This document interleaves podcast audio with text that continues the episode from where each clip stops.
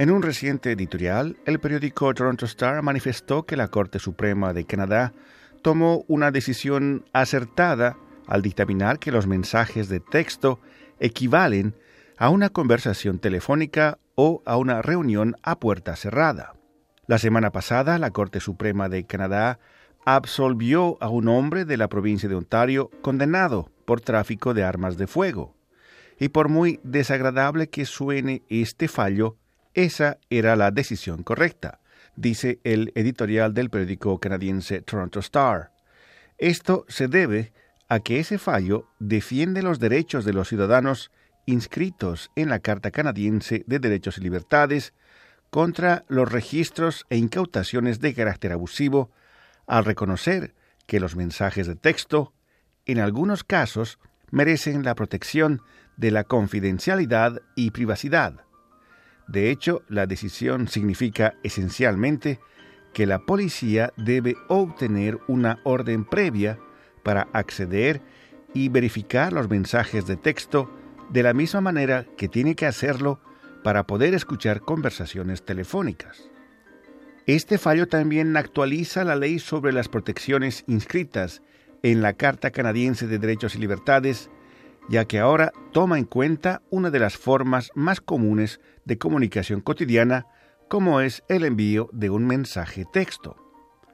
Como lo expresó el juez Malcolm Rowe de la Corte Suprema de Canadá, la decisión reconoce que el amplio y general derecho a estar a salvo de registros e incautaciones irrazonables debe ser adaptado al ritmo del desarrollo tecnológico.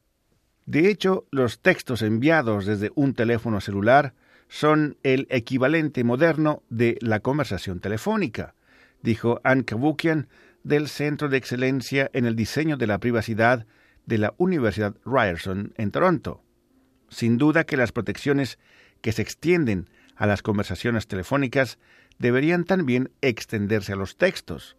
La privacidad trata sobre todo del control personal sobre la información, decía Anne Kabukian. La decisión del más alto tribunal canadiense también reconoció que los textos no solo están protegidos en el teléfono de la persona que envía el mensaje, sino también en el teléfono de la persona que recibe ese mensaje texto. De hecho, en el caso estudiado por la Corte Suprema de Canadá, Nur Maraka fue condenado no por las pruebas encontradas en su teléfono BlackBerry, sino por los mensajes de texto que él había enviado al teléfono iPhone del destinatario, Andrew Winchester. Un tribunal había determinado que aunque Maracá tenía una expectativa razonable de que los textos encontrados en su propio teléfono estaban protegidos por su derecho a la confidencialidad y privacidad y que fueron considerados inadmisibles como prueba, él no podía esperar esa misma protección para sus mensajes en el teléfono receptor de sus textos.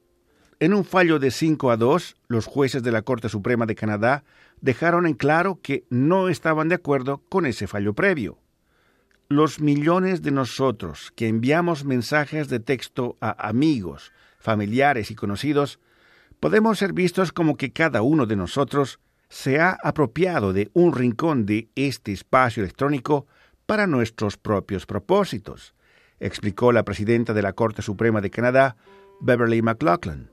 Allí nos recluimos y transmitimos nuestros mensajes privados, tal como lo haríamos desde una habitación en casa o en la oficina para poder hablar a puerta cerrada, decía la presidenta de la Corte Suprema de Canadá. El que la policía deba obtener una orden judicial antes de registrar un teléfono para examinar los mensajes texto tampoco es una exigencia demasiado elevada. Como dice Kabukian, no es difícil conseguir una de esas órdenes. Al final, la decisión de la Corte Suprema de Canadá de proteger los mensajes texto, salvo excepciones, reconoce sensatamente que los derechos inscritos en la Carta Canadiense de Derechos y Libertades deben ser adaptados para proteger a los ciudadanos en un mundo cambiante. Este es un precedente lógico y correcto que debe ser establecido, dice finalmente el editorial del periódico canadiense Toronto Star. Rufo Valencia, Radio Canadá Internacional.